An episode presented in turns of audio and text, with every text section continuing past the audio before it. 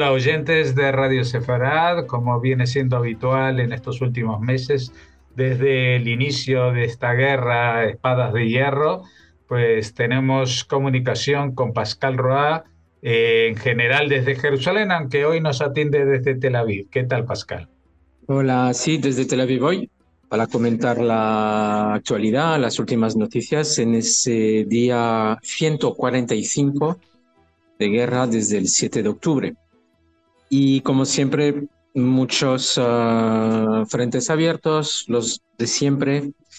A veces se abren unos, a veces se cierran otros, pero en general lo que hay en la mesa son ah, pues los distintos puntos cardinales desde los que se lanzan ataques contra Israel. Y si quieres, hoy voy a empezar con Gaza, una vez más. Desde Gaza las noticias que nos llegan son las más o menos de siempre últimamente, que son los ataques ah, intensivos todavía en la zona de Cañones, los ataques más de limpieza hacia el centro y el norte. en el centro hablamos del barrio de Zeytun, de la ciudad de Gaza, desde donde de hecho nos llegan las dos últimas bajas. Eh, en el total, sin contar las muertes de soldados israelíes el 7 de octubre, se cifra a 242 bajas desde el, desde el inicio de las operaciones militares contra Hamas en Gaza. te cuento esto porque estas dos últimas bajas han ocurrido en el barrio de Zeytun, a pesar de que hablamos de uh, una guerra de menor intensidad contra bolsas de resistencia, contra terroristas que de repente uh, se cruzan Sahel en su camino, pues uh, aún pueden ser muy letales, aún quedan muchos túneles por descubrir, aún quedan, quedan muchos terroristas por eliminar o por arrestar, y esto desgraciadamente ha causado estas bajas en el campo de Sahel. Desde ahí también ayer, de forma, diría, más extraña en los últimos días o semanas, uh, se han disparado cohetes hacia más allá de la frontera entre Israel y Gaza. Hablo de Ashkelon, una ciudad más al, más al sur de Israel, pero no tanto como en la frontera, es decir, unos, unas decenas de kilómetros al norte de la frontera de, con Gaza. Sirenas por unos 10 cohetes disparados desde la franja de Gaza que no causaron víctimas, sino unos daños materiales a unos edificios, que fue ataques que fueron respondidos inmediatamente por Tzahal, que, ah, pues que localizaron las lanzaderas desde, desde donde llegaron y que destruyeron dichas lanzaderas. Eh, ataques que, que fueron reivindicados por la yihad islámica esta vez, que también está en el fragor de la batalla al lado de Hamas, como ya sabemos, además de otros grupúsculos más o menos pequeños uh, en la misma franja. También siguiendo para seguir hablando de, Gaza, ayer se reunió Galán con parte de, del ejército y lo que destacamos de su discurso es el hecho de que Sahel tiene que seguir siendo, y las fuerzas del orden en general, seguir siendo muy atentos y responder de forma contundente al intento previsto por Hamas y sus secuaces, hablamos de Hezbollah y detrás de Irán, de, según sus palabras, convertir el mes de Ramadán en la segunda fase de la masacre del 7 de octubre. Ramadán está a la vista, está en unos 11, 12 días de, de, desde ahora y hay mucho temor a que Hamas enciende los ánimos antes de incendiar, incendiar, incendiar perdón, toda la zona y hablamos sobre todo de Jerusalén Este, de, la, de Al-Aqsa, de la, mezquita de Al-Aqsa. Hablamos uh, de motines posibles como cada año, pero este año con más intensidad, aliciados o incentivados por, uh, por Hamas, ¿no? Entonces, quiso dar, uh, quiso poner las cosas en la mesa y explicar a las fuerzas del orden que ahí también tendremos que luchar que puede ser un peligro para la, seguridad en la zona en general. No hablamos solo de, de, Gaza. Y para terminar con su discurso, otra, otra crítica de forma velada, esta vez sin nombrar al ministro de Seguridad Nacional, Benvir, Tamar Benvir, pues uh, dijo que um, las declaraciones últimas de dirigentes que tendrían que ser responsables, pues resultan ser irresponsables. Y hacía referencia a, declaraciones de Benvir que intuía o que um, invitaba a limitar el número de palestinos uh, autorizados a rezar en el monte del templo, donde se erige eh, la, la, mezquita al-Aqsa.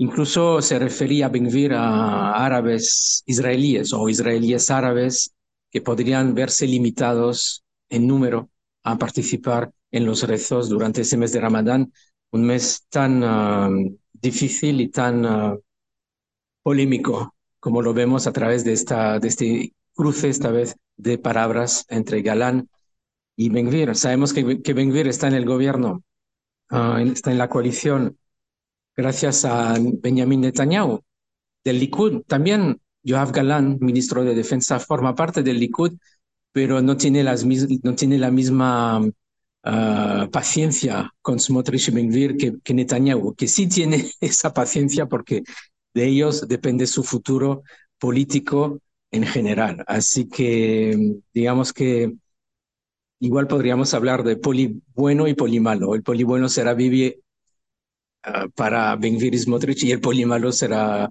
Galán para bajar un poco los humos de estos dos ministros y sus aliados. Esto es lo que tiene que ver con Gaza últimamente, bueno, desde ayer. Uh -huh. Desde, desde Cisjordania también, como siempre, también en vísperas o a unos días vistos de, de, del mes de Ramadán, se intensifican las redadas contra células ya creadas o a punto de crearse. Se localiza a palestinos buscados, pues presuntos terroristas, y el día de ayer y la noche no faltaron a la regla, es decir, búsquedas muy intensas uh, que permitieron encontrar explosivos en la zona de Jenin. También hubo un ataque, como bien viene siendo habitual, un ataque por dron contra un, uh, un terrorista o presunto terrorista buscado, que no resultó en su eliminación, sino en, en el hecho de que haya sido herido. Esas son las, según los medios palestinos por lo menos. También en otros puntos de, la, de Cisjordania hubo uh, como nueve arrestos uh, durante la noche. Así que ahí siguen las operaciones. A nivel más macro, a nivel más general, el presidente Mahmoud, Mahmoud, Abbas aceptó, ¿te acuerdas? La dimisión pre presentada por Mohamed Shtaye, el, primer ministro de la autoridad palestina. Sí fue aceptada esa dimisión, fue bien acogida como, como se preveía por Estados Unidos, que, se, que, acogió uh, con grado esta decisión como parte de la reforma necesaria de cara a poder desempeñar un papel en el día después en Gaza, uh, después de la guerra precisamente. Y también de cara a la posible reunificación de, de Gaza y de Cisjordania bajo el paraguas de, de la autoridad palestina, es decir, de Fatah. Esto no está bien visto por parte de Israel, como ya sabemos, pero por ahí van los tiros de momento, a pesar incluso de un encuentro mañana en Moscú, del que se está hablando, ¿entre quién? Entre el Fatah y Hamas, representantes de Hamas y de Fatah que se reunirán en Moscú para hablar de un cierto futuro, aunque se prevé muy difícil porque hasta ahí no llegarán los Estados Unidos. Un gobierno de coalición con Hamas gobernando en Gaza es prácticamente imposible y de hecho se puede, deducir aquello de las palabras de hace unos minutos del ministro de Asuntos Exteriores de, de la autoridad palestina, de Riyad al-Maliki, que, que, quiere calmar los, los humos de unos y otros diciendo que no es el momento de un gobierno de coalición, es un momento más bien de tecnócratas, no de jamás en un posible gobierno. Pero imagino que el, el, el encuentro de mañana tiene que ver más con el futuro y para no y para tam, también intentar calmar las veleidades uh, las veleidades contra Israel por parte de gran parte de la población, es decir, para calmar las veleidades de, o, sí, de unirse con Hamas eh, que vemos en la, en la, en la población en Cisjordania, para, para intentar, intentar mostrar a su población que siguen hablando con Hamas, pero que en el fondo no están dispuestos a darles un papel en un posible futuro gobierno en Gaza. Sí, lo que pasa es que todo lo que has explicado de, que Abbas aceptó la dimisión de Steyer, que los americanos van por ese lado, que Fatah y jamás, no sé qué, pero eh, siempre seguimos con Mahmoud Abbas en la ecuación. Y lo que comentamos esta semana es que Israel ya no se fía para nada de, de, de, no ya de la autoridad palestina, sino de un dirigente como Mahmoud Abbas, que lleva 20 años ahí aferrado al cargo y que según le convenga y según el idioma con que se relacione en la prensa dice una cosa o dice la otra, eh, de pronto se vende como gran pacifista y de pronto está ahí impulsando una rebelión, una intifada o lo que haga falta, ¿no? Y, por ejemplo, ahora mismo no se llevamos cinco meses sin que se haya pronunciado de la matanza del 7 de octubre. Eh, es decir, a ver, ¿por dónde empezamos? ¿Cómo vamos a poner eh, de responsable del futuro de la franja de Gaza a alguien que no ha condenado ese ataque. Eh, ¿Para qué? Para que organice él otro ataque en nombre, en vez de jamás que lo haga en nombre de Fatah. Esto no tiene ningún sentido. Así que me imagino que Israel, hasta que no haya una propuesta que aparte de un gobierno tecnócrata haya un jefe de gobierno tecnócrata, pues eh, la cosa no se va a considerar demasiado atractiva como para dejar eso en manos de la autoridad palestina, ¿no? Sí, más bien, más bien, más que jefe de gobierno, presidente, porque el jefe de gobierno está ahí, pues tiene poco poder, o sea, es decir, tiene, tiene algo, algo, algo que ver a nivel interno, pero a nivel internacional la voz es de Mahmoud Abbas. Y habrá que ver si todavía tendrá ese papel o esa posibilidad de comunicarse con el mundo, él o personas de más bajo perfil, que es lo que quiere Estados Unidos. Lo que pasa es que esa persona va a tener que ser la voz única de los palestinos y no la tuvo esa voz única ni con eh, todos estos años Mahmoud Abbas. Eh, el único momento que hubo una voz única era con Arafat y durante muy poco tiempo, porque Arafat falleció y ya había muchas, eh, muchos rifirrafes, como tú mencionas siempre, eh, a nivel interno con las distintas facciones que forman la OLP, porque la OLP tampoco es una sola organización. Ahí está el Frente Popular de la Liberación de Palestina, que siempre está enfrentado. Hay, facciones más liberales como la de Hanan Ashrawi, etcétera, etcétera. Es decir, que hay un poco de todo y nunca ha habido eh, una voz lo suficientemente firme para imponerse por sobre las demás ni siquiera cuando estaba Arafat y le proponían acuerdos eh, que, que, eran muy provechosos para la creación de un Estado palestino y él mismo no se atrevía porque sabía que eso iba a despertar pues tensiones internas dentro del mundo palestino. Así que es muy difícil encontrar a alguien que sea suficientemente líder, pero con un perfil muy bajo es eh, prácticamente una contradicción interna, ¿no? Sí, hubo una época en la que se hablaba de Barghouti, de Marwar Barghouti, pero ya se, ya se descartó por ser ah, terrorista él mismo, todavía en la cárcel y no, Israel no, no, no cuenta con él. Y no se, no se desprende ningún líder realmente. Eh, o sea, viendo un poco los últimos informes, la prensa, nadie habla de, de ningún líder que, que podría destacar. Es que como alguien hable de, de, sacar adelante el proyecto de un Estado palestino al lado de Israel eh, y, de negociaciones, pues evidentemente esa persona no va a ser elegida porque hay muchos intereses en contra de eso y lo más probable es que tenga que salir e irse a vivir a otra parte, porque la calle palestina es muy violenta. Lo, estamos viendo en Cisjordania, que no solamente atacan a los israelíes, sino también que las facciones se pelean entre ellas. Históricamente conocemos casos como Septiembre Negro, cuando los jordanos masacraron a los palestinos, eh, los problemas que tuvieron Arafat y sus eh, eh, unidades cuando estaban en el sur del Líbano, de, las cuales también tuvieron que salir, etcétera, etcétera. no estamos hablando de que Suiza tiene que elegir un representante. Eso sería mucho más sencillo, evidentemente. Aquí estamos hablando de una eh, población, llamémoslo así, que eh, internacionalmente mm, la gente quiere, inclusive en Israel, que, que tengan una representatividad eh, legal y legítima como para comprometerse a un pacto de no agresión hacia Israel para que surja un Estado palestino.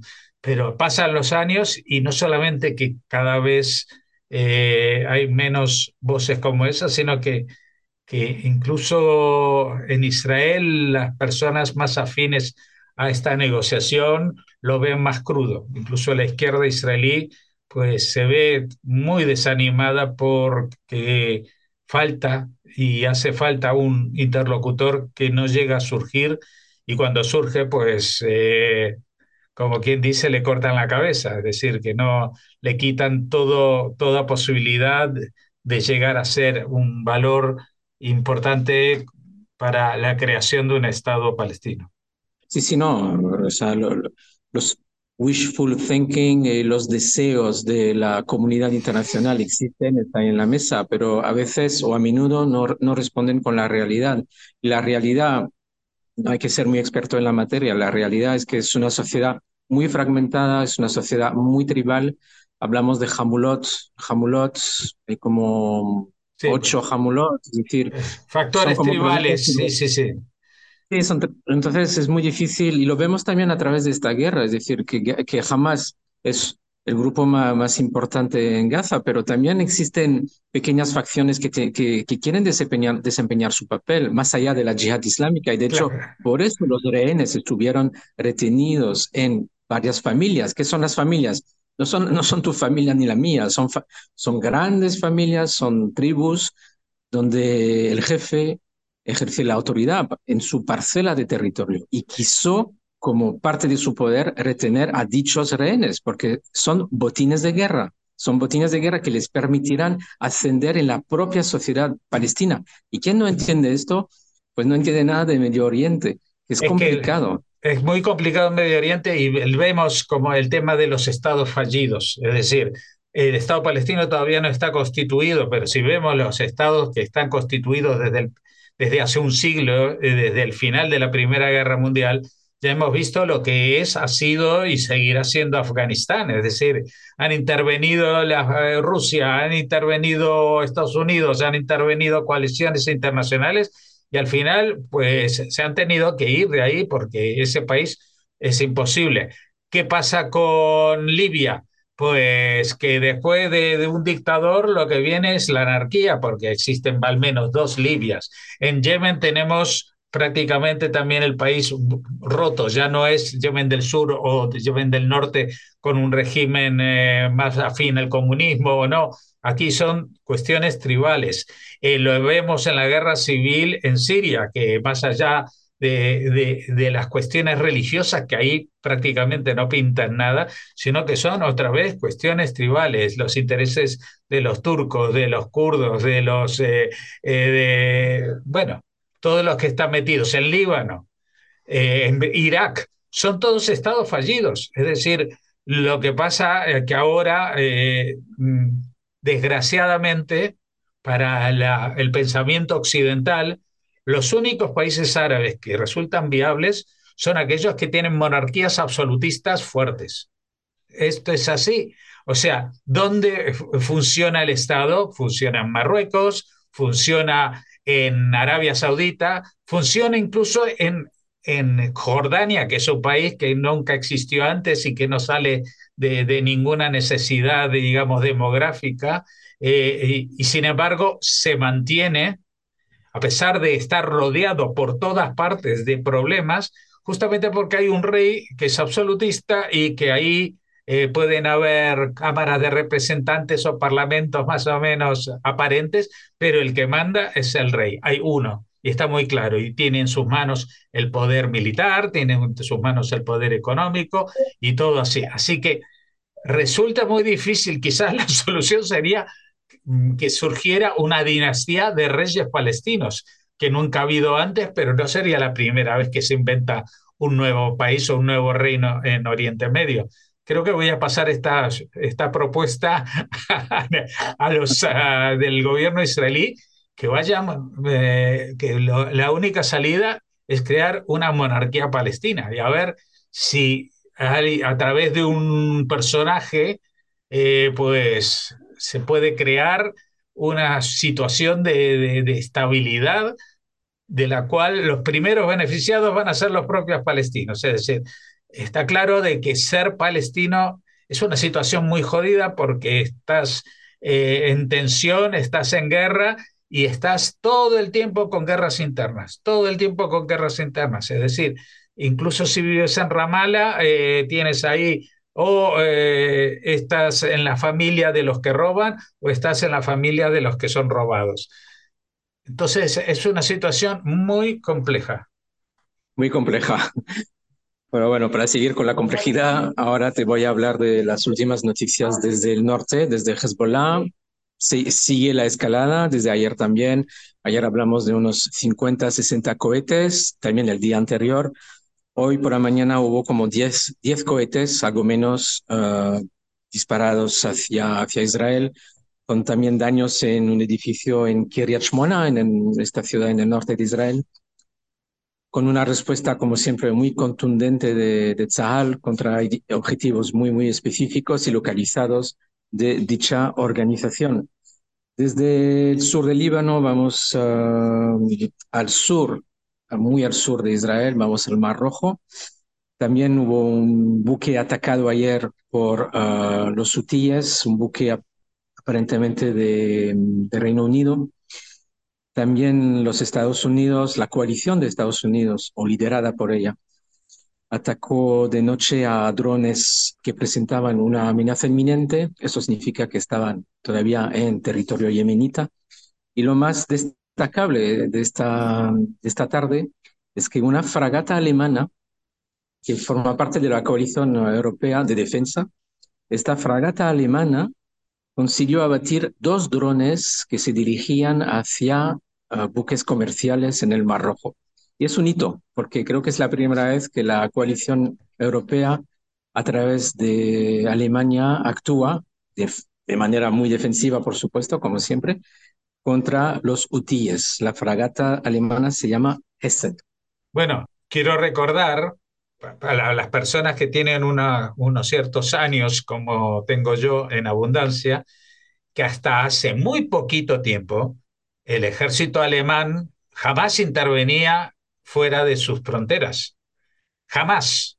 Porque estaban los traumas del pasado, de que, bueno, tenían un ejército por tener un ejército, pero que, que no intervenía en operaciones, ni siquiera en operaciones de Naciones Unidas. Aquí interviene ya desde el principio en operaciones que tienen que ver con eh, la coalición europea, no tanto con la OTAN, que parece que todavía hay cierto resquemor a utilizar al ejército alemán, pero vemos que los alemanes, siendo los únicos que no han estado en combate durante los últimos 70 años, son los únicos que parece que están un poquito más al día en el tema de la defensa, porque esto de derribar dos drones no lo hace cualquiera. Yo no sé si las fragatas españolas eh, están con esa capacidad. De todas maneras, eh, son buenas noticias que eh, Europa, en la forma que sea, también participe en eliminar estas amenazas que, como decimos y reiteramos, no son para Israel, por más de que esta sea la consigna de los hutíes, sino que son para el comercio eh, especialmente europeo que es al que más perjudica por su participación, por ejemplo, en las Naciones Unidas o en la OTAN, ¿no? Es decir, tampoco es que esta, Europa haya apoyado a Israel de forma tajante, excepto dos o tres personas sueltas. Incluso los ingleses ya no, son no forman parte de Europa, que son los que más han participado del continente en esta defensa. Así que bueno. Ellos dentro, ellos dentro de la coalición liderada por Estados Unidos, en la que no participa la Unión Europea, sobre todo por España, que España puso su veto en dicha participación, no hay que olvidarlo. Ah, pero entonces la fragata alemana estaba dentro de la coalición o en la delegación europea? La delegación europea. Bueno, a ver, los, los españolitos eh, que estén ahí en el barco dirán, oigan, no, no bajen ustedes eh, aparatos de los UTIs porque nosotros aquí estamos eh, para pintar la mona, ¿no? Para, para, para estas cosas que se llaman guerra. Creo que va a haber un nuevo problema interno dentro de la operación militar eh, europea, justamente por la eficacia alemana. Bueno, bueno, si quieres Quisiera terminar con uh, un punto que se quedó en suspenso ayer, que es la cuestión de las elecciones. Ah. Ayer día de elecciones municipales, resumiendo, resumiendo muy, muy brevemente, uh, hubo una participación muy escasa, menos del 50%, hablamos de 49. No hubo mucho más en 2018, que fueron las últimas. Uh, en aquel entonces había 56%. En general, como tú mencionaste el otro día, los, las grandes uh, ciudades se quedaron con los mismos alcaldes, tanto en Jerusalén, Moshe Lyon, en Tel Aviv, Ron Hulday, se quedan a veces con pequeños cambios en general. Nuestra vicealcaldesa uh, Fleur Hassan seguirá en Jerusalén, pero la cuestión que se quedó ayer en el tintero es ah, cómo hacían los soldados, cómo hacen los soldados para votar. Cierto. Ahí, ahí eh, tanto en la franja como en Cisjordania, bueno, donde estén localizados eh, las, las tropas. Pues me he informado y resulta que no, no, no votan con las usuales papeletas como suele pasar. Ah, es decir, reciben varios, ah, cuando llegan a la mesa o a la urna reciben varios sobres, en uno ponen su nombre y la ciudad que les corresponde y tienen que escribir a mano, previo recepción de una lista de los candidatos en su propia ciudad o su propio consejo local o regional, reciben una lista de candidatos y lo escriben a mano. Mm. Lo escriben a mano, lo ponen en el sobre y el sobre va a la urna. Así que no son con papeletas. No, no, no, eh, pero esto es un poco un viaje en el tiempo hacia atrás, ¿no? Es decir, que ahora eh, los pobres de las eh, urnas tienen que pasar eso al lenguaje informático para que esto quede registrado. Pero no es una tontería, porque ten, en cuenta que los soldados que están en, en Gaza, sobre todo, no pueden, no pueden tener conexión a Internet como cualquiera. Tienen conexión, tienen comunicación interna pero no pueden tener acceso a Internet por cuestión de inteligencia. Claro. Para que jamás no les pille. Así que tampoco podrían votar ah, por medios electrónicos.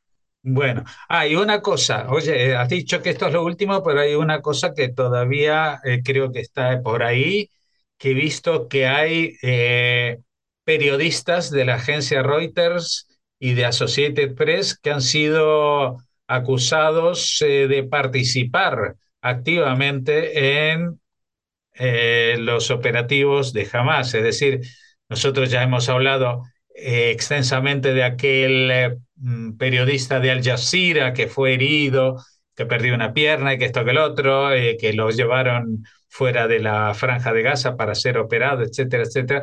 Pero vemos que su caso no es el único y la agencia Al Jazeera no es la única. También hay agencias occidentales por decir, eh, que no son, pertenecen al mundo, eh, por ejemplo, Al Jazeera es catarí, sino Associated Press o Reuters, que son simplemente capaces de contratar a terroristas como periodistas. Esto es todavía peor que lo de Al Jazeera, Porque lo de Al Jazeera uno puede decir, bueno, ellos tienen una agenda, tienen presiones, son cataríes, eh, quieren dar voz a los, eh, a, los locales y que esto que lo otro, pero las agencias de Associated Press y que esto que lo otro, si no tienen periodistas dentro, pues que se nutran de las informaciones que le pueden proporcionar, eh, por ejemplo, el, gobierno de Israel, ¿no? También sería una opción para ellos, pero no, todo es válido con tal de no hacer un reconocimiento a eh, la labor de información y de, de limpieza informativa incluso de un ejército como es el ejército de Tzal. Eh, la información de Tzal resulta ser mucho menos contaminada que la de cualquier agencia informativa de Occidente. Es que esto es alucinante. Es decir, que, eh, bueno, claro, los que viven en Israel, eh, es lógico que sepan lo que está pasando y que se informen a través de las informaciones que dan el ejército israelí, pero que Europa, Estados Unidos y todo el mundo compre como válido lo que los terroristas digan, eh, mm, me parece eh, escandaloso, como mínimo. Bueno, esto entra, como siempre, dentro de la narrativa habitual de los buenos contra los malos, y los malos son los israelíes para muchos corresponsales de, de muchas ah, agencias de noticias también como Reuters o AFP.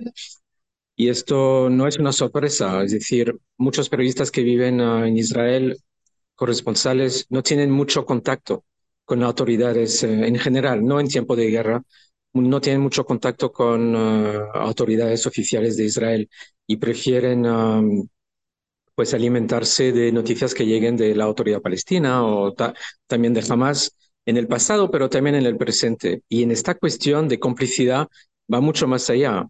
Como tú mencionas, Al Jazeera, hablamos de AFP, la, la, agencia francesa, hablamos de Reuters. Mañana seguiremos con esto, con más detalles de quién es quién, quién ha hecho qué, pero en general la complicidad tiene mucho que ver con el 7 de octubre, porque ¿quién se embarcaba en esta aventura de pasar la frontera y embarcarse con los terroristas? Pues muchos, muchos periodistas. ¿Y cuál, cuál era su papel? No era solo de informar, sino también de ayudar a esa operación de los terroristas de Hamas. Y en eso hay complicidad. Pero mañana seguimos. Sí, seguimos porque yo creo que esto va a hacer que se cambie y se amplíe la definición de lo que son crímenes de guerra. Al menos yo entiendo que un periodista que está colaborando con un grupo terrorista es un criminal de guerra. Así lo entiendo yo, yo creo que es el sentido común, vendrán los leguleyos a, a decir exactamente cómo, cómo habría que describirlo, pero creo que esto no está contemplado y me imagino que esto escandalizará a muchos periodistas. Dirán, ay, nos atacan a nosotros, nosotros que somos los que buscamos la verdad. Sí, hay muchos que buscan la verdad, pero otros lo que buscan es justamente vender una mentira que es terrorismo puro. Pues nada, seguiremos hablando. Hasta mañana, Pascal. Muchas gracias por atendernos como siempre. Hasta mañana.